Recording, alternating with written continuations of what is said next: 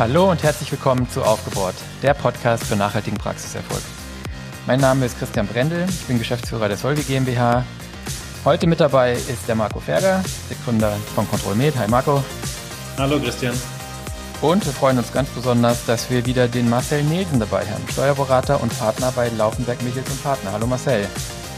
Hallo Christian. Grüßt euch. Ja, der Marcel war ja schon in der Folge 15 dabei. Der eine oder andere wird sich erinnern. Wer die noch nicht gehört hat, unbedingt nochmal vielleicht anhören. Da haben wir darüber gesprochen, welche Auswirkungen die temporäre Mehrwertsteuersenkung auf Zahnarztpraxen hat. Die ist natürlich jetzt äh, auch schon im Prinzip wieder passé, da wir ab 1.1. wieder 19 und 7 Prozent Mehrwertsteuersätze haben. Aber wir haben ja viele Tipps gegeben, auf was man im Umstellungszeitraum achten sollte. Und das kann man sich auch durchaus jetzt vielleicht nochmal wieder anhören.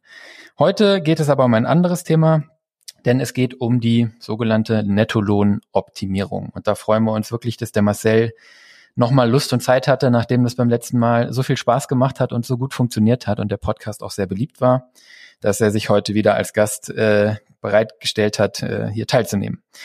Wir haben in der letzten Folge drüber gesprochen, ähm, ja, wie sich der Bruttolohn des Arbeitnehmers vom Nettolohn unterscheidet und was es mit der Arbeitgeberbelastung auf sich hat und haben im Prinzip diese ganze Brücke gebaut. Und ich glaube, die wesentliche Erkenntnis war ja in der letzten Folge eigentlich auch, dass es da eben ja eine sehr große Diskrepanz gibt, dass es eben sehr große Unterschiede gibt zwischen dem, was der Arbeitgeber sieht, was ihn ein Mitarbeiter kostet, und zwischen dem, was dann natürlich netto bei dem Praxismitarbeiter, der Praxismitarbeiterin ankommt. Und genau in diese Lücke sozusagen möchten wir heute stoßen. Wir möchten nämlich behandeln, wie wir ja, die Lücke zwischen dem, der Arbeitgeberbelastung und dem, was beim Arbeitnehmer übrig bleibt, vielleicht an der einen oder anderen Stelle minimieren können. Marcel, habe ich das grob richtig zusammengefasst? Ist das das Thema, womit wir heute hier beginnen wollen? ja, absolut. Das hast du sehr schön zusammengefasst. Ähm, genau darum geht's. Das, das Kernproblem ist ähm, folgendes, wenn ich einen, äh, meinen Arbeitnehmern ähm, eine Gehaltserhöhung gebe von, sagen wir mal, einfach mal 100 Euro, 100 Euro Bruttolohn. Man spricht in, immer über Bruttolohn. Das vielleicht an der Stelle auch mal als Tipp, dass man sich vor so einem Gespräch mit dem Arbeitnehmer auch mal klar machen sollte, immer, worüber reden wir eigentlich? Also nicht nur bei Gehaltserhöhungen, sondern übrigens ganz nebenbei auch bei Einstellungen, ähm, weil es kommt nicht selten vor, dass auch Arbeitnehmer mal irgendwie von Netto reden und der Arbeitgeber eigentlich von Brutto. Also wir reden, wenn wir heute über Zahlen reden, von Bruttogehalt. Und wenn beim Arbeitnehmer das Bruttogehalt um 100 Euro erhöht wird, dann hat das zur Folge, dass der Arbeitgeber noch die Arbeitgeberanteile zur Sozialversicherung zahlen muss. Das sind grob gesprochen 20 Prozent. Das heißt, anstatt 100 Euro zahlt der Arbeitgeber 120 Euro. Und beim Arbeitnehmer kommen dann nach Abzug der Sozialabgaben und nach Abzug der Lohnsteuer roundabout 50 Prozent nur an. Das heißt, beim Arbeitnehmer kommen 50 Euro an. Das heißt, 120 Euro Arbeitgeberbelastung, 50 Euro netto auf dem Konto. Das ist ein Unterschied von 70 Euro. Und leider ist die Realität so, das war jetzt ein Beispiel 100 Euro. Das geht aber auch hoch bis zu mehreren 100 Euro. Also die Diskrepanz bleibt einfach bestehen.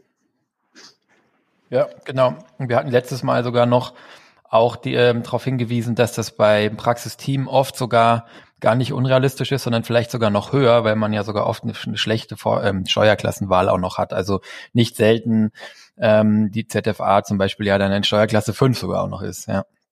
Genau. Ist natürlich erstmal nur auf dem Papier und unterjährig, aber trotzdem ist es natürlich auch als Signal für den Mitarbeiter ja einfach schlecht oder unschön, wenn da so wenig ankommt.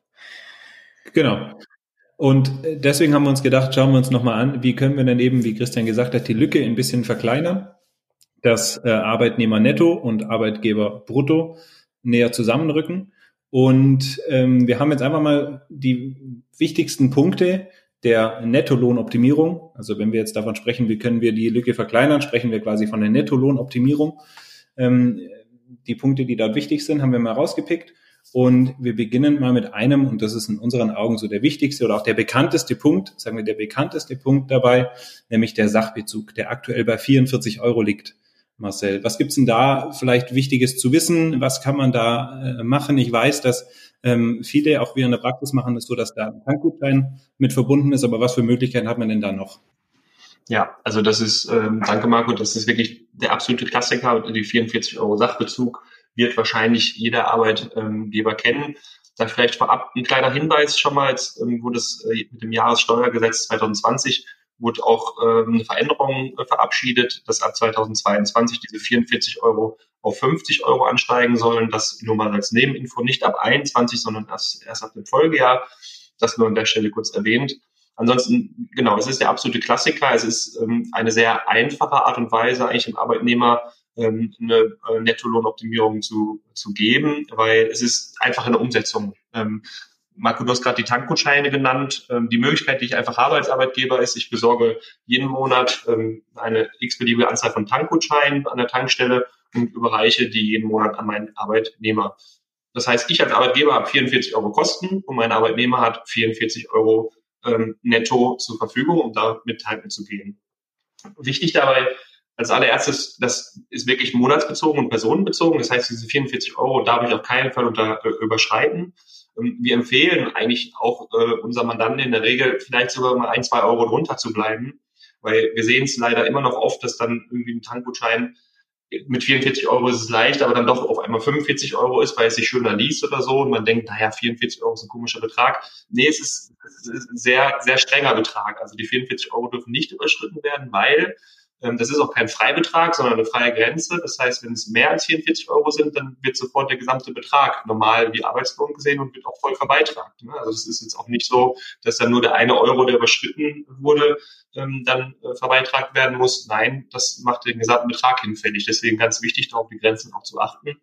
Und ähm, was auch sicherlich wichtig ist, es muss unbar sein. Also ich kann meinen Arbeitnehmer nicht 44 Euro in die Hand geben und sagen, davon kannst du tanken gehen. Das funktioniert nicht. Das ist dann wie Lohn zu sehen. Also es muss unbar sein, es muss zweckgebunden sein. Ähm, das heißt, aus dem Gutschein sollte sich auch äh, erkennen lassen, wofür dieser Gutschein eingelöst werden kann oder muss. Ähm, die ganze Problematik wurde dieses Jahr noch ein bisschen erhitzt, weil das Bundesministerium für Finanzen nochmal klargestellt hat, was eigentlich diese Zusätzlichkeitserforderung ist. Also Zusätzlichkeitserforderung heißt, es muss zusätzlich zum ohnehin geschuldeten Arbeitslohn gezahlt werden. Das ist an der Stelle vielleicht auch eine ganz wichtige Erkenntnis. Ich kann nicht einfach hingehen und sagen, ich zahle dir jetzt weniger Gehalt und dafür diese 44 Euro, sondern es muss immer zusätzlich zum Gehalt gezahlt werden. Also nur dann ist diese Voraussetzung, dass es überhaupt äh, sozialabgabenfrei und auch steuerfrei ist, überhaupt erfüllt. Das muss, das ist ganz, ganz, ganz wichtig. Ähm, und genau gerade sagte ich ja, dass das Bundesministerium für Finanzen die äh, Regel ein bisschen verschärft hat. Also im Moment ist es selbst mit so damals Klassikern wie Amazon-Gutscheinen problematisch, wo wir im Moment auch sehr vorsichtig beraten, weil Amazon-Gutscheine löst man nicht bei Amazon ein. Also das klingt blöd, ist aber so, ich kaufe nicht bei Amazon, sondern ich kaufe bei irgendeinem x-beliebigen Händler, der möglicherweise auch im Ausland sitzt. Ähm, und das ist kein äh, direkt zweckgebundener äh, Gutschein. Deswegen ist eigentlich der sicherste Weg, Marco, so wie ihr es macht, zur Tankstelle 44 Euro ausstellen lassen, monatlich einen Gutschein an jeden Mitarbeiter übergeben und dann hat man eigentlich alle Voraussetzungen erfüllt. Okay, ja, super. Also so eine Regelung mit, mit Tankkarte, du kannst mit dieser Tankkarte äh, tanken, aber bitte nicht über 44 Euro, funktioniert ja auch nicht in dem Moment. Genau, richtig. Ganz genau. Also da sollte man äh, wirklich, äh, also es ist wichtig, weil ich kann den Arbeitnehmer auch nicht die Kosten erstatten. Also der Arbeitnehmer kann auch nicht tanken gehen für 44 Euro und gibt mir hinter die Rechnung und sagt, bitte gib mir das Geld. Das funktioniert auch nicht. Also es muss schon vom Arbeitgeber an den Arbeitnehmer übergeben werden und nicht irgendwie ein verkürzt abgekürzter Zahlungsweg sein oder so. Und da sollte man sich auch wirklich dran halten. Das, das, das fühlt sich ein bisschen äh, überzogen an, aber wenn man sicherstellen möchte, dass es eben funktioniert, dann sollte man sich dran halten, weil auch ganz wichtig, der Arbeitgeber ist letztendlich der, der hinterher eventuell ähm, derjenige ist, der nachzahlen muss. Weil wenn eine Prüfung kommt und sich herausstellt, dass das eben falsch gelaufen ist, dann wird es verbeitragt und das muss der Arbeitgeber dann übernehmen. Der muss dann auch die Arbeitnehmeranteile zahlen. Und man kann bei, bei Lohnabrechnungen immer äh, höchstens drei Monate rückwärts die korrigieren. Und das macht man wahrscheinlich dann sowieso nicht, weil der Fehler dann ja irgendwo auch beim Arbeitgeber lag und man den Arbeitnehmer ja nicht auch noch belasten möchte. Und wenn das für mehrere Jahre, für mehrere Mitarbeiter geprüft wird, dann kann das schon mal richtig teuer werden. Also da sollte man sich unbedingt an die Spielregeln halten ähm, und dann nicht irgendwie versuchen, ähm, ja, den Betrag zu erhöhen oder sonstiges. Okay, das heißt aber, das ist ein schöner Betrag. Ich kann den zwölfmal auszahlen, aber Vorsicht bei der Umsetzung zusammengefasst, ne? Ganz genau. Zwölfmal auszahlen ähm, ist richtig. Vielleicht als, als um, um von den 44 Euro wegzukommen, als einen, einen, einen nächsten Punkt gibt es noch so 60 Euro, ähm, die man zahlen kann für persönliche Anlässe. Das nennt sich Aufmerksamkeit für persönliche Anlässe. Persönliche Anlässe sind klassischerweise Hochzeiten, Geburtstage oder Geburten, ähm, wo man als Arbeitgeber neben den 44 Euro zusätzlich noch einmalig quasi oder beziehungsweise zu diesem besonderen Anlass 60 Euro zahlen kann. Also wenn ich jetzt mal übertrieben gesagt ähm, im Januar heirate, Geburtstag habe und sowieso schon die 44 Euro Tankgutschein bekomme, dann kann ich eben zu diesen besonderen Anlässen diese äh, Werte bekommen. Also 44 Euro plus 60 Euro für die Hochzeit und 60 Euro für den Geburtstag. Ne? Diese 60 Euro sind äh, anlassbezogen, nicht monatsbezogen. Alles klar. Also Klassiker Nummer zwei, Aufmerksamkeiten zu persönlichen Anlässen bis 60 Euro. Verstanden. Ich, äh, einen weiteren Klassiker würde ich hier gerne noch mit einbringen, den auch viele machen, sind jetzt äh, weitläufig, glaube ich, bekannt unter vermögenswirksame Leistungen. Marcel, ne? Da werden ja durchaus auch vom, vom Arbeitgeber zu, ähm, Zuschüsse gezahlt zu ähm, Altersvorsorgeleistungen für die Arbeitnehmer. Wie, wie siehst du diesen Part in der ganzen Konstellation?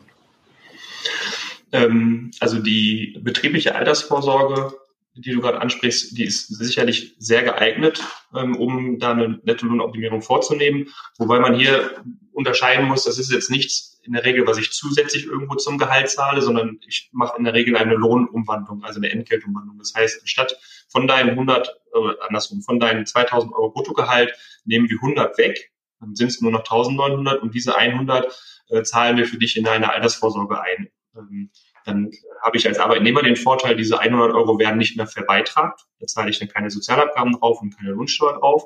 Die fließen quasi direkt in diese betriebliche Altersvorsorge. Der Arbeitgeber hat den Vorteil, der spart ja auch wieder die 20 Prozent Abgaben. Und in der Regel ist es auch so, dass dann der Arbeitgeber auch sagt, okay, das, was ich mir auch spare, dadurch zahle ich als Arbeitgeber auch noch zusätzlich in die betriebliche Altersvorsorge für dich mit ein. Ne, so dass er sich auch noch in, in, im weitesten Sinne daran beteiligt oder das Ganze noch unterstützt. Ähm, und diese betriebliche Altersvorsorge ist dann eben ein, ein Rentenbaustein für den Arbeitnehmer. Das spürt man in dem Moment natürlich nicht jetzt auf dem Konto oder in der Hand. Wenn ich einen 44-Euro-Gutschein bekomme oder einen 60-Euro-Gutschein, dann habe ich etwas in der Hand, gehe damit in einen Laden und löse es für etwas ein. Die betriebliche Altersvorsorge ist eine Vorsorge für die Zukunft, die, die sicherlich mindestens genauso wichtig, wenn nicht sogar wichtiger ist. Ähm, ist eine etwas andere Form, aber funktioniert genauso und da hat der Arbeitgeber genauso die Möglichkeit zu sparen und zu unterstützen. Okay, wir haben aber gerade vorhin in der Vorbesprechung schon mal drüber gesprochen, ähm, über diesen Punkt, und da hast du uns auch nochmal darauf hingewiesen, dass man da schon sehr vorsichtig sein muss, wie das, wie man das letztendlich konkret umsetzt. Ja? Und vielleicht da nochmal der Hinweis an die, an die Zuhörer ähm, von dir, Marcel, dass man eben da entsprechend vorsichtig sein muss. Genau, richtig. Also wir empfehlen immer, diese Verträge auch mal vom Arbeitsrechter prüfen zu lassen, dass man sich da nicht irgendwie ein Kuckucksei ins Nest legt und ähm, da irgendwelche Zahlungen leisten muss, für die man, also das Oftmals ist es ein Problem, wenn man solche betrieblichen Altersvorsorgeverträge übernimmt. Ja, ich stelle einen neuen Arbeitnehmer ein und ich bin verpflichtet als Arbeitgeber, betriebliche Altersvorsorge anzubieten. Das muss ich machen. Und wenn ein Arbeitnehmer schon eine hat und die mitbringt, dann muss ich die auch übernehmen. Ich muss nicht bei demselben Anbieter einzahlen, aber ich muss den Arbeitnehmer zumindest anbieten, die fortzuführen und dann wird die umgeschrieben. Und bei so alten Verträgen, da können wir nur empfehlen, da mal einen Arbeitsrechtler zu nehmen und das auch prüfen zu lassen, ob der Vertrag, den ich da so übernehme, auch für mich als Arbeitgeber nicht irgendwie nachteilig ist. Das würde jetzt sicherlich den Zeitrahmen ein bisschen sprengen, da ins Detail zu gehen. Das ist, glaube ich, ein ganz spannendes Thema für sich sogar mal. Ähm, aber an der Stelle einfach nur der Hinweis, Vorsicht bei solchen Verträgen, gerade die übernommen werden, lieber mal prüfen lassen. Ansonsten, ähm, wir sind genau, wir sind jetzt gerade ein bisschen in Richtung Altersvorsorge abgedriftet, vielleicht um es rund zu machen. Wir waren ja bei diesen 44 und 60 Euro. Ähm, ähm, dasselbe geht auch, ähm, das kennen viele wahrscheinlich auch im Rahmen einer Betriebsveranstaltung. Ähm, der Arbeitgeber kann ja zweimal im Jahr eine Betriebsveranstaltung machen, entweder ein Weihnachtsfest oder ein Sommerfest. Und im Rahmen dieser Veranstaltung kann man im Übrigen auch ein Geschenk überreichen. Ja, also es ist genauso möglich, dann eben ähm, diesen Anlass äh, äh, dazu zu nutzen, um den Arbeitnehmer noch eine besondere Aufmerksamkeit zu machen. Das heißt, ähm, man, man kann ein Sommerfest veranstalten oder irgendwo hinfahren und wenn das jetzt nicht ausgereizt ist, das sind 110 Euro, die ich da pro Arbeitnehmer sozialabgaben frei ausgeben kann, ohne dass irgendwas fällig wird. Ähm, und wenn der Betrag jetzt noch nicht ausgereizt ist, weil ich eben eine schöne Fahrt mache und das jetzt in Summe eben nicht so teuer ist, dann habe ich auch da die Möglichkeit, im Rahmen dieser Veranstaltung nochmal eben den Arbeitnehmer einen Gutschein zukommen zu lassen, der in diesen 110 Euro quasi mit abgedeckt ist. Also das ist sicherlich auch eine Möglichkeit. Diese 110 Euro im Übrigen sind ein freier Betrag. Das heißt, wenn ich die mal in so einer Veranstaltung überschreite, dann wird nicht alles sofort verbeitragt. Bei den 44 Euro haben wir gerade gesagt, ein Euro drüber, alles wird verbeitragt. Ähm, bei der Betriebsveranstaltung ist es ein freier Betrag. Das heißt, wenn es eben 120 Euro sind pro Arbeitnehmer, dann muss ich nur die 20 Euro ähm, als Arbeitgeber gegebenenfalls pauschal versteuern. Okay. Und hier ist dann wahrscheinlich irgendwie wichtig, dass ich das auch einigermaßen mal dokumentiert habe, dass ich da eine Veranstaltung hatte und so, damit es dann bei der Steuerprüfung keine Fragen gibt, was waren das für Geschenke, oder? Muss ich wahrscheinlich irgendwo festhalten, was das für eine Veranstaltung ja, war, was da passiert ist. Super Hinweis. Also nicht nur bei Veranstaltungen, sondern im Übrigen auch bei den Sachbezügen. Immer vermerken, wenn man die Sachen zum, die Buchhaltung abgibt oder sonstiges, immer vermerken, welche Arbeitnehmer hat den Gutschein bekommen. Ähm, bei der Betriebsveranstaltung, wie viele Arbeitnehmer waren dabei, dass die Summen hintergezogen werden kann und man errechnen kann, wie hoch waren die Aufwendungen pro Kopf. Also ist eine Dokumentation sehr wichtig, weil äh, eine Dokumentation sehr, sehr ähm, ist notwendig, die zu machen, weil das wird sicherlich immer geprüft und die Prüfer schauen sich an, okay, ist dokumentiert, wie viele Arbeitnehmer da waren. Und wenn man das ein halbes Jahr später oder ein Jahr später macht, wenn dann der Berater, der Steuerberater auf einen zukommt und sagt, ach, wer war denn eigentlich nochmal dabei, ist es sicherlich nicht mehr so ganz, ganz so leicht. Deswegen lieber einfach direkt vermerken, wer war dabei, dokumentieren und dann ist man auf der sicheren Seite. Prima. Also vielleicht kommt der Tipp ja sogar noch rechtzeitig, um die vielleicht gerade stattfindende oder die gerade stattgefundene äh, Weihnachtsfeier noch nachträglich zu dokumentieren. Genau. Ja, super. Dann haben wir schon mal so die, die Klassiker aus unserer Sicht mal ähm, nochmal verdeutlicht in dem Moment. Und wir haben es ja auch schon in der letzten Folge besprochen, dass ähm, Mitarbeiter zu finden und zu halten ist oftmals, gerade vielleicht auch in den, in den Städten, nochmal deutlich schwieriger. Ähm, und auch hier gibt es in Bezug auf die Mobilität der Mitarbeiter nochmal vielfältige Möglichkeiten, denen was zukommen zu lassen. Und hier wollen wir vielleicht einsteigen mit dem Fahrtkostenzuschuss. Die Mitarbeiter können quasi für den äh, für die Fahrten ähm, Zuschuss vom Arbeitgeber bekommen und auch der ist im ersten Moment ähm, für die Arbeitnehmer, glaube ich, frei, oder Marcel? Ja, absolut. Also der Fahrtkostenzuschuss ist, ist eigentlich auch schon fast ein Klassiker, ähm, wird vielen Arbeitnehmern gezahlt. Also der Arbeitgeber kann ähm, für 15 Tage pro Monat, das ist so ein Wert, der, der unterstellt wird, dass man eben 15 Arbeitstage pro Monat hat. Es sind in der Regel wahrscheinlich mehr, ähm, aber da gibt es ein paar Berechnungslisten, wo man sich von halten muss. 15 Tage pro Monat, einfache Strecke zwischen Wohnung und Arbeit und dann mit 30 Cent kann das ausgezahlt werden. Hier ist die Besonderheit zu bedenken, der Arbeitgeber, der versteuert ist pauschal, also der muss 15 Prozent pauschale Lohnsteuer darauf abführen. Das heißt, das kommt nochmal on top für den Arbeitgeber. Hm, für den Arbeitnehmer ist es aber äh, sehr lukrativ, weil eben wird das eins und eins ausgezahlt. Hier gibt es ein kleines Aber, weil ähm, dieser Fahrtkostenzuschuss, normalerweise kann ich als Arbeitnehmer erstelle ich eine Steuererklärung am Jahresende oder am Jahresanfang fürs Vorjahr und dann gibt's ja die klassische äh, Fahrtkostenpauschale. Das heißt, ich kann da die 30 Cent in der Steuererklärung absetzen mit 30 Cent pro einfache Strecke. Ähm, die, diese 30 Cent in der Steuererklärung werden dann aber gekürzt um den Zuschuss, den ich bekomme. Also ich kann nicht beides machen. Ich kann nicht in meiner Steuererklärung 30 Cent Pauschale pro Kilometer ansetzen und zusätzlich den Zuschuss vom Arbeitgeber einheimsen.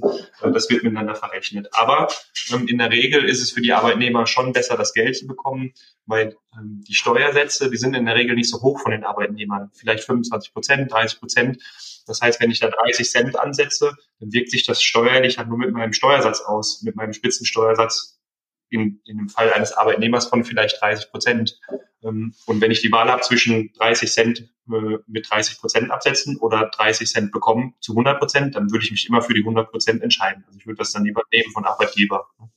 Genau. Wenn man nicht mit dem Auto fährt, vielleicht als Alternative, das, Jobticket ist äh, in, in äh, Großstädten natürlich sehr attraktiv. Das heißt, der Arbeitgeber kann für Arbeitnehmer das Jobticket äh, übernehmen komplett. Das ist komplett steuerfrei, also die Kosten übernehmen. Da ist es tatsächlich auch so, dass der Arbeitnehmer selber auch den, den Vertrag abschließen kann für das Ticket und der Arbeitgeber kann das ersetzen. Ne, wir erinnern uns ja gerade bei den 44 Euro, da war es ja wichtig, dass der Arbeitgeber das eben entsprechend äh, zahlt. Bei dem Jobticket ist es tatsächlich so, weil manche Arbeitgeber kommen da gar nicht so leicht ran oder können das nicht so abschließen, wie diese Verträge für die Verkehrsverbunde. Das machen die Arbeitnehmer dann selber und ich kann meinem Arbeitnehmer dann eben dieses Jobticket äh, ersetzen. Das ist komplett steuerfrei. Also ähm, sicherlich auch eine, eine sehr gute Möglichkeit, seinem Arbeitnehmer was Gutes zu tun. Ja, und für die Mitarbeiter, die jetzt ähm, nicht mit den öffentlichen Verkehrsmitteln kommen, sondern vielleicht irgendwie in, in Fahrraddistanz wohnen oder ähm, es gibt ja auch Praxen, die durchaus auch Firmenwagen an die Mitarbeiter ausgeben. Wie, wie ist da die Regelung ähm, für die Arbeitnehmer dann entsprechend? Ganz spannendes Thema meiner Meinung nach, weil ich glaube, vor ein paar Jahren hätte jeder ähm, Zahnarztpraxisinhaber äh, gelächelt, wenn man gesagt hätte als Berater, denk doch mal darüber nach, deinen Arbeitnehmer einen Firmenwagen zu stellen. Man, man kennt Firmenwagen, kennt man von großen Firmen, Manager, Manager fahren Firmenwagen. Ja.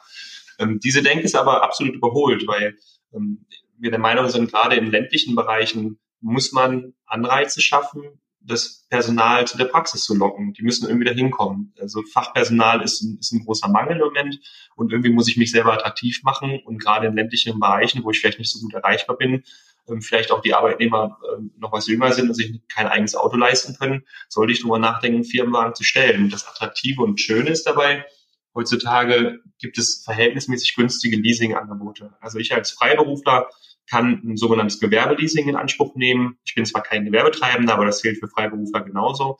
Und da erhält man in der Regel eigentlich ganz gute Angebote. Also einen kleinen VW ab oder einen Skoda Fabia für, für 70 Euro im Monat findet man als Leasingangebot. Das ist nicht das Problem. Das heißt, die Grundkosten, die ich so habe als Arbeitgeber ähm, für die Anschaffung oder in dem Fall fürs Leasing, die sind gar nicht mehr so hoch, wie man es eigentlich im Kopf hat. Weil man muss nicht direkt einen ganzen Wagen kaufen und den überlassen, sondern man kann eben auf günstiges Leasing zurückgreifen. Und ähm, wenn ich den Wagen dann den Arbeitnehmer überlasse, dann hat der Arbeitnehmer ähm, den, diesen geldwerten Vorteil, dadurch, dass er den auch privat nutzen kann, eben zu versteuern. Das erfolgt über die Lohnabrechnung. Und da muss der Arbeitnehmer dann eben ein Prozent des Bruttolistenneupreises über die Lohnabrechnung versteuern. Hinzu kommt noch so ein kleiner Prozentsatz, 0,03 Prozent des Bruttolistenneuepreises für die Fahrtenwohnung Arbeit. Aber unterm Strich wir haben dann mal ein paar Berechnungsbeispiele gemacht ähm, für Mandanten und hat sich eigentlich immer gezeigt, dass es für einen Arbeitnehmer wesentlich attraktiver ist, dann eben so einen Wagen über den, über den Arbeitgeber zu beziehen und eben diese Lohnversteuerung zu machen, als wenn ich den selber kaufen müsste oder ich als Arbeitnehmer gar nicht die Chance habe, vielleicht dieses, an dieses Leasingangebot ranzukommen. Vielleicht ist meine Bonität gar nicht so gut und ich, ich habe überhaupt nicht die Gelegenheit, diese Leasingangebote in Anspruch zu nehmen. Äh, und diese Kombination ähm, hat sich wirklich ähm, als sehr, sehr positiv herausgestellt. Ja, Absolut, vielleicht an der Stelle noch, noch zwei Ergänzungen. Ich glaube nochmal vielleicht ein Verweis auf die Folge 14. Da haben wir, glaube ich, auch über das Thema, wenn ich mich recht entsinne, Elektromobilität gesprochen. Ähm, weil da gibt's auch im Moment natürlich ähm, immer noch eine erhöhte Förderung, ja. Und ich habe gerade eine Zahnärztin kennengelernt, die tatsächlich ihr, ihr ganzes kleines Praxisteam mit, mit kleinen E-Autos ausgestattet hat. Ja. Und das ist genau, was der Marcel dann sagt. Jetzt gibt's im Moment vom Staat nochmal vom BAFA 6.000 Euro Förderung. Und wenn ich dann eine kleine Zoe oder ein, E-Up oder ja äh, eben so kleine Elektroautos habe, mit denen ein Mitarbeiter total happy ist und zur Arbeit kommen kann und auch die täglichen Erledigungen machen kann, ähm, und ich kriege die 6.000 Euro Förderung, dann komme ich in der Leasingrate auf einen sehr, sehr niedrigen Preis. Plus kann der Marcel vielleicht auch gleich nochmal was zu sagen. Ich habe dann sogar in der Versteuerung vom Bruttolistenpreis noch einen Vorteil. Ja. Also das ist tatsächlich ein Modell, das wir immer öfter sehen. Ja. Genau, bei, richtig, danke Christian, bei Elektrofahrzeugen ist eben so, dass der äh, Bruttolistenpreis nicht mehr mit einem Prozent zu versteuern ist, sondern eben mit einem halben Prozent, gegebenenfalls sogar nur mit 0,25 Prozent, je nachdem, was es für ein Fahrzeug ist, hybrid oder vollelektrisch. Und ähm, das, was du gerade sagtest, die Mitarbeiterinnen können glücklich zur Praxis fahren. Ja, klar. Und dann mache ich den ganzen Wagen, äh, mache ich noch voll mit Werbung für die Praxis und mache dann noch irgendwelche Logos drauf und dann flitzen durch meine Stadt auf einmal äh, fünf von diesen Dingern und jeder fragt sich, was ist das für eine tolle Praxis eigentlich, die hier so viel Werbung macht. Und man identifiziert sich auch einfach mit, damit, ja. Also das ist, das hat eigentlich insgesamt mehrere Vorteile sogar. Also das ist nicht ganz unattraktiv. Also sollte man sich auf jeden Fall zumindest mal durchrechnen lassen, zumindest bevor man eben mit der hochqualifizierten Praxismanagerin die nächsten Gehaltsgespräche führt und die dann 10, 15 Prozent Gehaltserhöhung fordert, weil der Markt sich nun mal so entwickelt, sollte man vielleicht mal über eine Alternative nachdenken und äh, mal mit der Praxismanagerin sprechen, ob sie nicht vielleicht eine Alternative wäre, dann eben einen Praxis- oder Firmenwagen zu erhalten. Das Gleiche ähm, muss natürlich nicht immer auf so einem hohen Level sein. Das Gleiche funktioniert auch mit Fahrrädern. Ja, Marco, du hast es vorhin angesprochen. Manche wohnen vielleicht gar nicht so weit oder in der, in der heutigen Zeit ist es ja irgendwie gefühlt auch modern, mit dem Fahrrad zu fahren. Ich selbst habe auch ein E-Bike und ich fahre auch im Sommer ähm, mit dem Fahrrad zur Arbeit oder zur Kanzlei.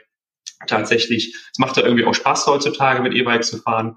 Und ähm, wenn ich die ähm, zusätzlich zum Gehalt überlasse, also wirklich als echtes Add-on, dann ist auch das steuerfrei für den Arbeitnehmer ganz nebenbei. Also e ähm, Fahrräder, normale Fahrräder und E-Bikes, die bis 25 km/h fahren. Es gibt ja auch noch die, die schneller fahren, bis 45, die brauchen eine Straßenzulassung. Die fallen dann wieder in diese Besteuerung rein. Aber normale E-Bikes klassischerweise bis 25 km/h, wenn die zusätzlich zum Gehalt überlassen werden, dann ähm, habe ich da auch keine, keine Versteuerung vorzunehmen. Das ist für den Arbeitnehmer komplett steuerfrei. Also auch eigentlich eine super Sache. Wenn es nicht zusätzlich zum Gehalt gezahlt wird, sondern eine Entgeltumwandlung gemacht wird, sprich sagt wird, ich stufe dein Gehalt ein bisschen runter und überlasse dir dafür das Fahrzeug, äh, das Fahrrad, Entschuldigung, dann ähm, muss das auch entsprechend wieder äh, versteuert werden bei so einem E-Bike mit ähm, einem Viertel des Bruttolisten-Neupreises. Aber auch das rentiert sich unterm, unterm Strich im Zweifel für den Arbeitnehmer, weil gute E-Bikes kosten heutzutage auch 2000 Euro und die mal eben aus dem Netto zu zahlen, also wie lange muss man sparen, dass man aus dem Nettogehalt mal 2000 Euro zusammen hat und die dann für ein E-Bike ausgibt, das ist, ähm, ist schwierig für viele. Ja, und ich tue noch was für die Gesundheit meiner Mitarbeiter, vielleicht sogar, wenn der ein oder andere dann mehr Rad fährt. Prima.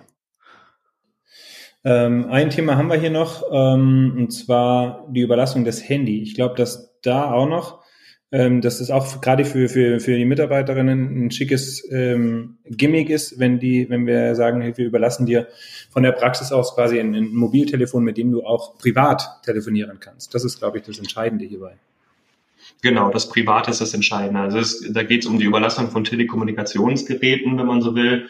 Ähm, bleiben wir einfach beim Handy in der heutigen Zeit ein gutes Handy kostet problemlos 1000 Euro. Auch da haben wir das Problem, bis ich das mal schaffe, ähm, als, als Arbeitnehmer aus meinem Netto so viel zu sparen, dass ich mir ein Handy für 1000 Euro kaufen kann.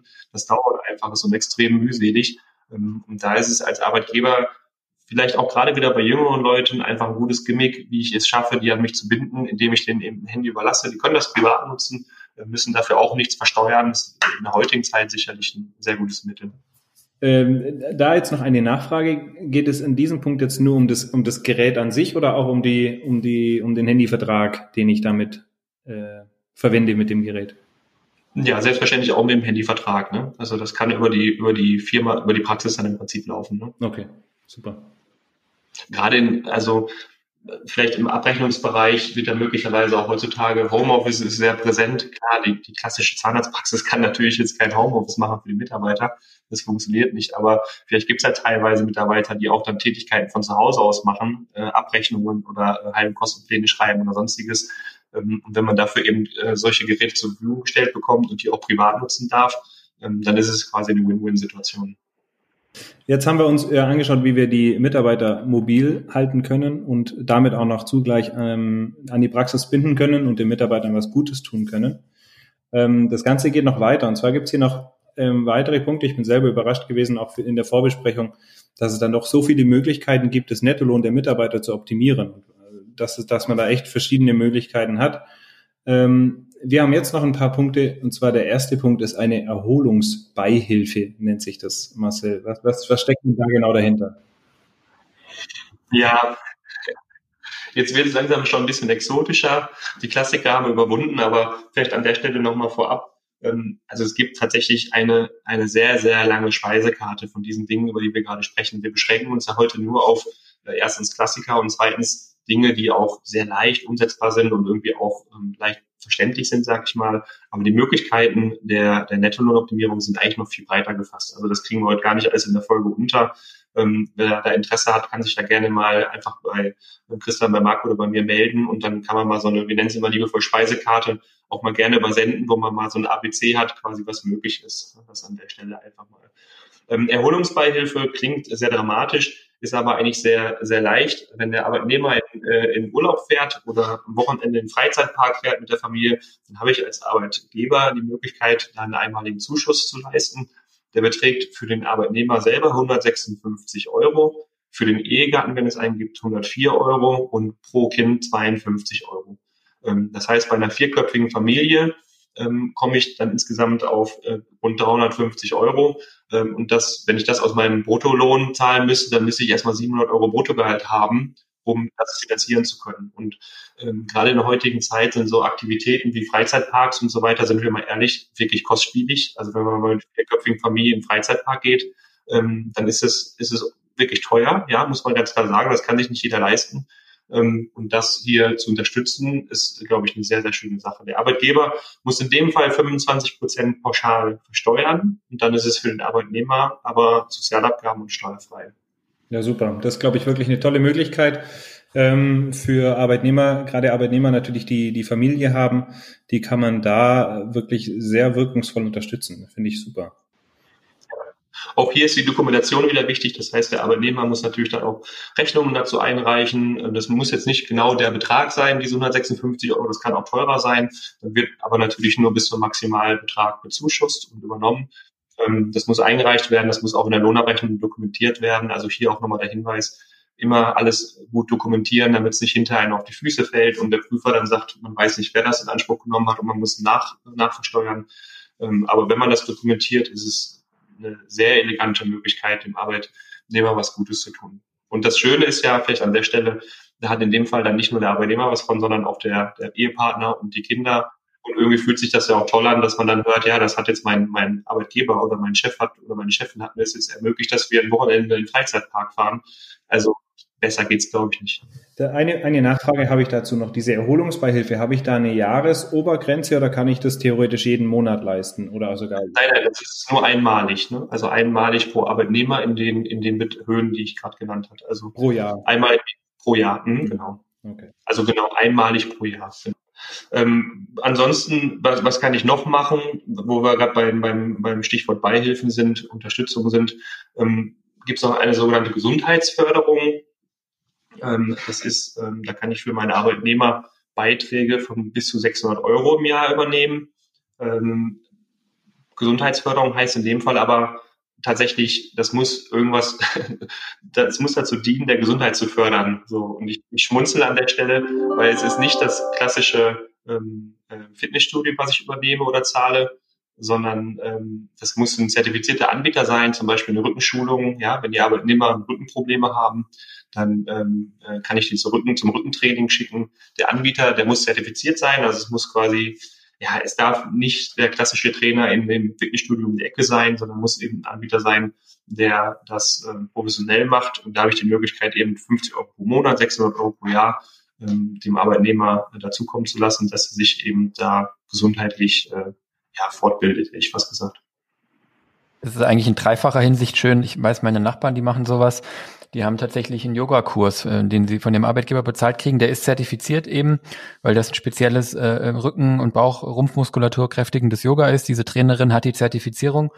Und, und am Ende des Tages hast du dann sogar, also hast du als Arbeitgeber natürlich ähm, gesündere, fittere Mitarbeiter, denen du was Gutes getan hast. Als Arbeitnehmer hast du irgendwie auch was für deinen Körper getan und, und sozusagen ja was einen Wert erhalten. Und du hast sogar noch als Zahnarztpraxis in der Situation äh, lokal äh, Business gemacht und dem Yoga-Studio oder der Rückenschule oder wem auch immer äh, im, im Zweifel dein ganzes Team geschickt. Ja. Und das weiß ich auch noch früher von meinem Vater, das war immer auch ein super wichtiger Aspekt, dass man auch einfach, und vielleicht heute noch mehr als je zuvor, dass man auch einfach lokal mit den Unternehmern vor Ort was macht. Und das ist ja sogar hier auch noch dann möglich unter Umständen. Ja, schönes Beispiel dem Yoga. Also das haben wir sogar bei uns in der Steuerkanzlei. Ja, also selbst, uh. wir, selbst wir sind so modern, dass wir äh, im Moment nur online, aber zuvor tatsächlich einmal die Woche kam dann eine Yoga-Lehrerin und dann in, unseren, in unserer Kantine, in, in der Essenskantine, wurden dann die Yogamatten ausgerollt und hat man Yoga gemacht. Das ist heutzutage ist sowas ein Statement, ja. Damit ist man irgendwo auch eine Arbeitgebermarke, wenn man sagen kann, ich biete sowas an. Das ist eine tolle Sache. Deswegen bist du immer so entspannt, Marcel. ja. Und, unter anderem. super. Ähm, der nächsten Punkt, auf den wir jetzt kommen, den finde ich persönlich auch sehr, sehr spannend, weil äh, du hast es auch in der Vorbesprechung gesagt, Marcel, jeder kennt jetzt aktuell die Corona-Beihilfe, die geleistet werden kann an die Mitarbeiter. Dabei ist diese Beihilfe ähm, gar nicht so neu. Ne, die Möglichkeit gab es auch schon vorher. Vollkommen richtig. Ähm, die Beihilfe selber, die gab es schon vorher, nicht bis 1500 Euro, sondern bis 600 Euro im Jahr. Und die hat recht strenge Anforderungen, wenn ich die an meine Arbeitnehmer zahlen muss. Also da muss irgendwas Besonderes vorgefallen sein, beispielsweise Krankheitskosten, Unglücksfälle, Vermögensverluste Verluste durch höhere Gewalt. Da hatte ich schon immer als Arbeitgeber die Möglichkeit, ähm, etwas an meine Arbeitnehmer zu zahlen, also eben bis 600 Euro bis dato. Und der Gesetzgeber hat tatsächlich diesen diesen, dieses Gesetz, diesen Paragraphen dafür genutzt, um in kürzester Zeit diese Corona-Beihilfe überhaupt unterzukriegen gesetzlich. Das war ein sehr, sehr eleganter Zug damals vom Gesetzgeber, ähm, dass der Betrag einfach aufgestockt wurde und Corona wurde einfach unterstellt, dass das eine ein außerordentliche Belastung oder ein außerordentlicher Zustand quasi ist, so dass da keine besonderen Erfordernisse mehr waren. Das konnte so bezahlt werden. Ähm, aber grundsätzlich geht das immer. Also wir haben ein sehr schönes Beispiel bei uns im, im Mandantenkreis ähm, da ist eine Arbeitnehmerin krank geworden, ist gesetzlich krankenversichert und der, der ähm, Chef hat aber oder der ähm, Praxisinhaber hat darauf bestanden, dass sie eben eine Chefbehandlung bekommt, also wie ein Privatpatient. Und dann hat unser Mandant für die Mitarbeiterin dann eben die Kosten der Privatbehandlung übernommen, weil er gesagt hat, nee, das ist mir persönlich wichtig, dass sie da eine gute Behandlung bekommt und hat das eben dann übernommen. Also eine sehr schöne Geste und dafür hat sich das auch super angeboten. Ähm, vielleicht an der Stelle, Marco, noch ein kleiner Hinweis zur Corona-Beihilfe. Die wurde jetzt im Übrigen verlängert. Also die kann jetzt auch im Jahr 2021 ähm, noch bis Mitte des Jahres gezahlt werden. Nicht nochmal. Also wenn ich die in 2020 schon mal gezahlt habe, kann ich die jetzt nicht nochmal zahlen. Aber vielleicht hat es sich in 2020 noch nicht ergeben, dass ein Arbeitgeber die gezahlt hat. Diese Möglichkeit hat man jetzt eben noch bis Juni 2021. Oder ich habe es vielleicht noch nicht ausgereizt. Also ich habe vielleicht nur 500 Euro gezahlt. Ich kann noch bis Obergrenze 1500 Euro je Mitarbeiter kann ich ja noch zahlen. Ganz genau, ja. Wer weiß, wie das Jahr verläuft äh, 2021. Vielleicht sind immer noch nicht alle Freizeitmöglichkeiten offen. Ich kann vielleicht keine schöne Betriebsveranstaltung machen. Und vielleicht habe ich so wenigstens eine Möglichkeit, dann den Arbeitnehmern was zukommen zu lassen ähm, um zumindest eine Geste zu zeigen. Okay. Dann haben wir noch einen Punkt und der, da sind wir selber auch von betroffen. Wir haben auch einen kleinen, einen kleinen Sohn, der auch in den Kindergarten geht und die Kindergartengebühren sind, je nachdem, wo man ist äh, und in welcher Einrichtung, sind ja auch nicht zu vernachlässigen. Und hier äh, ist, glaube ich, auch relativ gängig die Methode zu sagen, okay, der Arbeitgeber kann die Kindergartenbeiträge steuerfrei an den Arbeitnehmer weitergeben. Ähm, Genau, gibt's da, was gibt's da zu beachten in dem Punkt? Ähm, auch ein schönes Beispiel, also da sind wir immer noch im Bereich Familie Freizeit. Ähm, der Arbeitgeber kann die Kindergartenbeiträge übernehmen, vollkommen richtig. Ich glaube, hier ist ganz wichtig, ähm, darauf zu achten, dass wenn irgendwann diese Beiträge nicht mehr übernommen werden, weil das Kind nicht mehr im Kindergarten ist, dass ähm, dann nicht einfach, also der Arbeitnehmer hatte, hat sich an dieses Geld in irgendeiner Form mehr gewöhnt. Also ich habe mein Nettogehalt und ich habe auch diesen Zuschuss zum Kindergarten bekommen. So für, für einen Arbeitnehmer ist das ein Gesamtpaket an, an Nettogehalt, was er bekommt. Wenn das Kind dann irgendwann nicht mehr im Kindergarten ist und diese Beiträge wegfallen und der Arbeitgeber die nicht mehr zahlt, könnte der Arbeitnehmer ja die Meinung vertreten, dass das irgendwie in sein gesamtes Gehaltspaket reinfällt und er das weiter noch haben möchte, weil sicherlich irgendwelche anderen Kosten dann eben gibt für die Kinder. Machen wir uns nichts vor, irgendwelche Kosten gibt's immer. Was man nicht machen darf, ist dann im nächsten Monat das Gehalt einfach so anpassen, dass der wieder auf dieselben Beträge kommt wie vorher auch. Weil dann ist es eigentlich nichts anderes als eine äh, Lohnumwandlung und dann ist es nicht zusätzlich zum Gehalt. Also das ist einfach ungeschickt, da sollte man darauf achten. Da muss dann ein bisschen Zeit vergehen, bis dann möglicherweise das Gehalt aufgestockt wird im Rahmen einer normalen Gehaltserhöhung. Aber das ist so ein Kniff, auf den man zumindest achten sollte. Du auch, Marco. Ja. Danke für den Hinweis. Das ist übrigens wirklich, war mir so auch nicht bewusst, aber ist ein super Hinweis. Also ich kann nicht einfach sagen, okay, kind, das Kind wechselt jetzt vom Kindergarten in die Schule. Der Mitarbeiter bekommt jetzt einfach entsprechend höheren Bruttolohn, damit er die ähm, Einbußen ausgleicht. Das geht in dem Moment einfach nicht. Schwierig, ja. Mhm. Prima, hier lernt man echt noch was. Wahnsinn. Vielleicht ähm, als letzten Punkt noch, den hatten wir uns hier aufgeschrieben, wenn wir noch Zeit haben, und ich glaube, die haben wir noch hatten wir noch über Fortbildungskosten im Vorfeld gesprochen. Und das ist ja eigentlich eine Anknüpfung an unsere letzte Folge, wo wir ja drüber gesprochen hatten, wie sozusagen Gehaltsbandbreiten und Benchmarks und Durchschnitte aussehen ähm, für verschiedene Qualifikationsstufen, die es in, in so einer Praxis eben gibt. Ähm, jetzt ist es ja so, dass ich natürlich dann für Mitarbeiter, die höhere Qualifikationsstufen haben, mehr bezahle, aber das tue ich ja eigentlich dann auch gerne, weil wir haben ja drüber gesprochen, wenn zum Beispiel eine ZFA ähm, ja den Weg Richtung äh, Prophylaxe einschlägt und sich dort fortbildet und dann eben Umsätze erbringen kann, dann ist es ja eigentlich das Beste, was passieren kann. Und hier gibt's jetzt eben auch die Möglichkeit, den Mitarbeiter diese Fortbildung natürlich zu bezahlen. Ich meine, wir kennen das, glaube ich, wenn wir hier kleinere Fortbildungen buchen, ähm, äh, Webinare für unser Team oder sowas organisieren, dann sind es bei uns einfach Betriebsausgaben. Das ist ja sozusagen noch nicht mal irgendwas, wo der Mitarbeiter jetzt auf die Idee kommen würde, dass er das selber bezahlen muss. Aber ähm, Marcel, vielleicht kannst du uns da noch ein bisschen erhellen. Das gilt ja durchaus auch für Fortbildungen, die einem Mitarbeiter spezifisch zukommen, zumindest wenn sie gewisse Voraussetzungen erfüllen, ähm, die ein bisschen größer angelegt sind und mehr sind als jetzt nur ein Seminar oder sowas.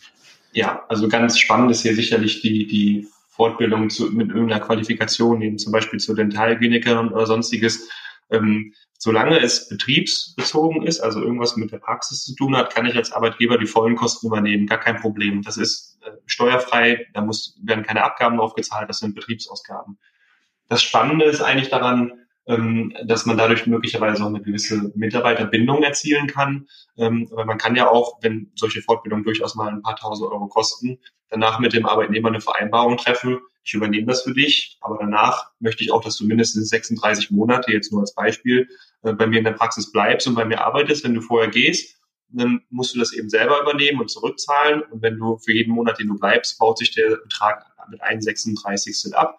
Dadurch hat man eigentlich einerseits dem Arbeitnehmer gezeigt, ich übernehme das für dich und ich will dich auch am liebsten danach natürlich bei mir halten. Deswegen äh, will ich auch, dass du mindestens 36 Monate bleibst. Gleichzeitig als Arbeitgeber hat man ja auch immer so ein bisschen die Angst, jetzt äh, zahle ich hier die teuren Fortbildungskosten und dann kommt vom, von der Praxis nebenan ein Angebot und der Arbeitnehmer ist weg und äh, ich habe quasi die Kosten gehabt. Und das ist eigentlich ein schönes Wechselspiel und Win-Win meiner Meinung nach für Arbeitgeber und Arbeitnehmer, ähm, weil der Arbeitgeber ähm, da eine gewisse ähm, ja, Sicherheit hat, dass der Arbeitnehmer bleibt und der Arbeitnehmer nochmal, wenn eine Fortbildung ein paar tausend Euro kostet, dasselbe aus dem Netto zu zahlen, das ist einfach A, sehr kostspielig und ähm, ja, wenn der Arbeitgeber, Entschuldigung, der Arbeitnehmer das hinterher nur über die Steuererklärung Geld machen kann, ja, klar, ich kann in der Steuererklärung sicherlich die Fortbildungskosten abziehen, aber mit meinem Steuersatz dann äh, von 25, 30, vielleicht 35 Prozent ist es nicht so lukrativ, als wenn ich das äh, im Prinzip gar nicht zahlen muss.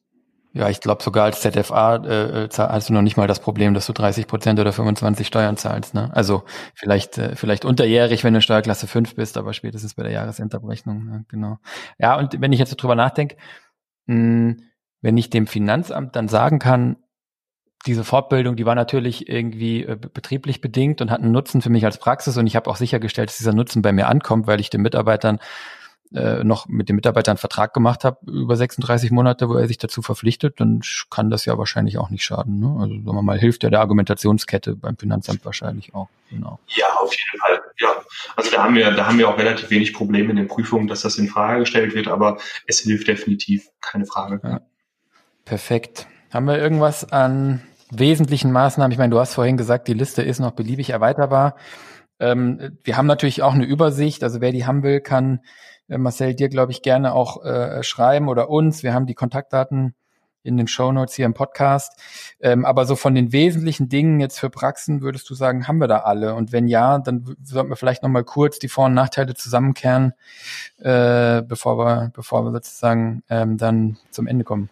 Das, das sind doch meiner Meinung nach schon die wesentlichen und das passt auch zu dem Punkt, den du gerade gesagt hast, Vor- und Nachteile ich glaube, man sollte es auch nicht übertreiben. Also man muss ja auch ein bisschen den Überblick bewahren. Ähm, man muss noch wissen, wer was eigentlich bekommt als Arbeitgeber. Also wir empfehlen auch immer wirklich das ähm, strukturiert über den über die äh, Lohnabteilung, wo man die Lohnabrechnung macht, auch irgendwie prüfen zu lassen, weil im Zweifel weiß man vielleicht gar nicht, wer welcher Arbeitnehmer gerade schon welchen äh, Goodie oder Benefit bekommt. Ähm, und man darf auch nicht vergessen, das ist ja irgendwo auch immer Lohnbestandteil. Das heißt, ich als Arbeitgeber muss ja auch eine gewisse Sicherheit darüber haben, wenn ich mit meinen Arbeitnehmer über ähm, Lohnerhöhungen oder sonstiges sprechen, muss ich ja auch wissen, was ist denn eigentlich gerade alles schon drin, was bekommt er eigentlich gerade schon. Deswegen können wir eigentlich immer nur empfehlen, da eine, eine schöne, saubere Übersicht zu machen, dass ich bei jedem meiner Arbeitnehmer weiß, was kriegt er an, an Grundgehalt, an Bruttogehalt, welche Extraleistungen werden gezahlt. Und ähm, da sollte man sicherlich auch nicht mit dem Gießkannenprinzip arbeiten, sondern das ein bisschen individuell gestalten und ähm, sich da auch immer ein bisschen ja die Sicherheit beim Steuerberater holen, dass das auch so funktioniert und vor allen Dingen auch immer die Anleitung, worauf muss ich eigentlich achten, was muss ich dokumentieren, welche Unterlagen braucht der Berater eigentlich, ne? mit den äh, Tankgutscheinen, den Hinweis, welcher Mitarbeiter hatte den, mit den Betriebsveranstaltungen, welche Mitarbeiter waren dabei. Das macht keinen Spaß, das hinterher aufzuräumen und hinterher nochmal zu überlegen, wie war das nochmal, sondern das sollte man mhm. direkt machen von Anfang an. Mhm. Ja, das geht eigentlich, das ist ein sehr wichtiger Punkt, auch mit der Transparenz, was du gesagt hast, geht eigentlich auch nochmal ein Verweis auf unsere letzte Folge, wo wir auch schon über Gehaltsbenchmarks gesprochen haben. Und im Prinzip darf ich da nicht nur betrachten, was kriegt der Mitarbeiter, die Mitarbeiterin pro Stunde brutto von mir, sondern da muss ich eigentlich diese ganzen Bestandteile zumindest mal kalkulatorisch ja eigentlich mit reinfassen. Ja. Und dann wird's ja insbesondere, also was die Transparenz angeht, wenn ich wirklich ein Ranking haben will, ja, dann muss ich eigentlich alles zusammenkratzen, was Arbeitgeberbelastung ist, plus sonstige äh, Dinge, die dem Arbeitnehmer eben zukommen, ja, und dann durch die Arbeitszeit teilen. Und erst dann habe ich eigentlich eine faire Basis. Und ich, das sehen wir halt auch immer wieder in der Beratung. Wenn man dann so ein Ranking mal aufstellt, dann gibt's halt oft schon Überraschungen, weil genau das passiert, was du gesagt hast, Marcel man verliert dann doch irgendwann den Überblick. Der eine hat ein Handy, der andere kriegt Fahrtgeld, der dritte hat ein Elektroauto der vierte kriegt all, alle drei, ja, dann geht der eine von Teilzeit in Vollzeit. Was mache ich dann mit dem Elektroauto? Muss er die Hälfte davon wieder hergeben oder kriegt er noch ein zweites, weil er in Vollzeit? Also ja, ähm, da stellen sich natürlich relativ viele Fragestellungen, auch zu dem, was der Marco gesagt hat vorhin. Mitarbeiterin hat ein Kind im Kindergarten das Kind geht dann auf einmal in die Schule. Mitarbeiter empfindet das als, als, als, als Lohnreduzierung, ja. Oder Mitarbeiterin zieht von weit weg, äh, sehr nah an die Praxis, kriegt natürlich deswegen weniger Fahrtgeld, fühlt sich aber an wie weniger Lohn auf dem Konto. Ja. Also diese ganzen Dinge, ähm, die, die muss man sich, glaube ich, sehr transparent machen. Wahrscheinlich auch den Mitarbeitern transparent machen, ja, dass man das auch vielleicht im Mitarbeiterkopf nochmal äh, versucht, sauber zu trennen und da unbedingt jederzeit den Überblick zu behalten, ähm, äh, wer kriegt hier was, für welche, für welche Arbeitszeit, ja, und, äh, und was bedeutet das eigentlich dann in meinem Ranking? Wie gesagt, äh, wenn man da Probleme hat, das selber aufzustellen, kann man sich, glaube ich, auch immer äh, an den Steuerberater wenden, an den Marcel wenden, auch an, an Marco oder uns wenden. Äh, in, in Solvi Control kann man solche Rankings auch ganz einfach aufstellen, dass es da keine Unzufriedenheit im Team gibt und, und keine Verwerfungen Vielleicht noch ein Kontra. Ja, ich glaube, Trans Transparenz ist, glaube ich, ähm, Entschuldigung, Christian, Transparenz ist, glaube ich, auch wichtig für den Arbeitnehmer, weil wenn man dann solche Benefits hat, äh, so eine Sachzuwendung von 44 Euro und der Arbeitgeber das möglicherweise und auch richtigerweise genutzt hat, um den Lohn zu optimieren, um seine Abgaben zu senken, aber auch, dass mehr beim Arbeitnehmer ankommt. Wenn man zukünftig dann über Gehaltserhöhungen spricht, muss man auch überlegen, wovon spreche ich jetzt? Wenn ich dann nur mein Basisgehalt erhöhe um x Prozent, dann erhöhe ich ja nicht mehr dann diese Sachzuwendung oder die anderen Dinge, die ich bekomme. Ne? Das muss man, da muss man sehr transparent äh, einfach mit dem Arbeitnehmer, glaube ich, drüber sprechen, dem Arbeitnehmer auch klar machen, was er eigentlich hat. Aber es kann natürlich auch äh, negativ passieren, dass er Arbeitnehmer gar nicht mehr das zu schätzen weiß, dass dann eben seit die 44 Euro pro Monat fließen, weil die sind ja irgendwie schon immer da und die, ne, die, die nimmt man gar nicht mehr als Gehalt wahr. Also das ist so der Gegenpart zu dem, was du gerade gesagt hast, Christian. Ja, man muss sich da gegenseitig den Ball hin und her werfen und auch einfach klar machen, wovon reden wir eigentlich. Ne? Was, was ist eigentlich die Basis, von der wir gerade sprechen? Ja. Also es ist, glaube ich, wichtig, dass man da auch als Praxisinhaber oder Inhaberin einfach auch so, du hast das letztes Mal gesagt, Marcel, nicht nach Steuern steuern, ja, das war, glaube ich, so der Leitspruch bei so Investitionen und so in der anderen Folge, ja. Aber auch hier, dass man jetzt nicht nur blind auf die Steuererleichterung hechelt und sagt, das mache ich auf jeden Fall und alles, was geht und so, sondern dass man sich eben überlegt, was ist meine Philosophie dazu, wie stehe ich dazu, in welchem Umfang will ich das nutzen? Und dann ist es vielleicht auch eine Frage des Arbeitnehmers, wie wichtig ist das dem? Ja, weil es gibt eben auch Arbeitnehmer, bei denen ist eigentlich am Ende nur Bares Wahres, ja so, ich, ich, ich bin so ein bisschen so gestrickt, mich interessiert am Ende eigentlich das Gehalt so und wenn ich da tausend Goodies kriege, die ich vielleicht eigentlich gar nicht haben will, weiß ich nicht, das würde ich gar nicht so richtig reinrechnen. Und bei anderen ist es eben anders und vielleicht ist es auch am Ende so, dass man diese Dinge sehr selektiv benutzt. Ja, man hat ja vielleicht auch Gehaltsverhandlungen mit jemandem, den man einstellen möchte, wo man eine gewisse ja, Diskrepanz irgendwie noch in den Gehaltsvorstellungen hat und dann sind es vielleicht auch Brücken, die man hier im Einzelfall einfach bauen kann. Genau. Ja, vielleicht an der Stelle auch noch den Tipp dass es für Arbeitgeber auch eine, eine Werbemaßnahme ist, darzustellen, welche, welche Benefits sind die vielleicht eigentlich. Ja, vielleicht kann ich das sogar auf meiner Homepage irgendwo elegant unterbringen. Viele haben vielleicht irgendwie Stellenbesuch auf der Homepage, wir stellen ein. Und warum soll ich denn nicht meine Benefits da auch aufschreiben, was ich habe? Eine betriebliche Altersvorsorge, ne, Marco, du hast es angesprochen, Kindergartenzuschüsse und so weiter und so fort. Das sind da einfach Dinge, die ich ja erstmal darstellen kann, wenn ich sowas mache und anbiete, äh, die ja durchaus eine positive Wirkung haben können. Ja, wichtiger Punkt, weil was das ist natürlich echt jetzt nochmal äh, super wichtig, was du da ansprichst, weil was wir natürlich schon sehen ist, ja, dass natürlich die großen Konstrukte das machen. Ja, die Ketten, äh, egal ob sie Inhaber geführt sind äh, oder oder Investor äh, geführt sind, die machen das natürlich alle längst schon. Ja, die haben immer öfter eigene Seiten auf der Website, wo es nur um Karriere geht. Was kriegst du bei mir alles? Ja, zack, zack, zack, Fortbildung, Firmenwagen, zack, zack, zack. Ja, also ähm, absolut wichtiges Signal. Mein Favorit muss ich sagen in der Liste hier war jetzt wirklich die Idee, so kleine Elektroflitzer mit Praxislogo drauf und dann kann man sogar noch kommunizieren, ja. wir fahren ja, grün. Also, ja, also toll. Finde ich auch ja. super. Ja. Super. Okay. Dann glaube ich, wenn ihr nichts mehr habt, dann haben wir jetzt in dieser Folge mal die wichtigsten oder die populärsten Möglichkeiten zur Nettolohnoptimierung zusammengefasst. Wer dazu noch Fragen hat, also wir haben es gerade eben schon gesagt, wer dazu noch Fragen hat, kann sich gerne an uns und natürlich auch an, an Marcel wenden. Die Kontaktdaten legen wir in die Show Notes. Ähm, dann könnt ihr euch daran an ihn wenden und gegebenenfalls offene Fragen klären. Es gibt also wirklich vielfältige Möglichkeiten, die Mitarbeiter hier zu unterstützen. So, damit sind wir dann, glaube ich, am Ende unserer heutigen Folge angekommen. Wir danken dir, Marcel, mal wieder ähm, für deinen zweiten Besuch bei uns im Podcast. Hat wieder mal irre viel Spaß gemacht. Vielen, vielen Dank auch für den wirklich äh, wertvollen Input, den du hier gegeben hast und für die Zeit, die du dir nimmst. Das war wirklich klasse. Und vielleicht, aller guten Dinge sind drei. Vielleicht sprechen wir uns ja im, im neuen Jahr dann wieder. In, in, Köln ist beim zweiten Mal Tradition und beim dritten Mal Brauch, ne? Von daher. Ja. Ganz genau. Ja, super. Also vielen, vielen Dank. Ähm, wir verabschieden uns jetzt in die Weihnachtspause. Also nicht verwirren, wir sind jetzt, wir nehmen das gerade noch vor Weihnachten auf. Die Folge wird vermutlich erst im neuen Jahr kommen. Ähm, aber wir verabschieden uns jetzt nach der Aufnahme in die Weihnachtspause, freuen uns ähm, auf ein neues Jahr, auch ein neues Jahr für aufgebohrt. Ähm, wir sind sehr gespannt, was hier, welche Themen wir jetzt dann noch weiter mit euch bearbeiten können. Genau, wir freuen uns immer, wenn euch Folgen gefallen, die wir, die wir aufnehmen für euch, dann lasst uns das gerne wissen. Ähm, gebt uns eine Bewertung in den Portalen, ähm, abonniert unseren Podcast. Wenn ihr Fragen habt zu unserem Podcast, zu Themen, die wir behandelt haben, dann schreibt uns gerne ähm, an fragen.aufgeworden-podcast.de. Folgt uns gerne auch auf unseren sozialen Kanälen. Wir freuen uns natürlich auch sehr, wenn ihr ähm, euren Freunden und Bekannten erzählt, dass es unseren Podcast gibt und wo sie ihn finden. Und damit lassen wir es für heute gut sein und wir freuen uns auf die nächsten Folgen im neuen Jahr. Danke Christian, vielen, vielen Dank Marcel und gerne mal wieder. Schönen Abend. Sehr gerne. Tschüss zusammen. Ciao, macht's gut. Ciao.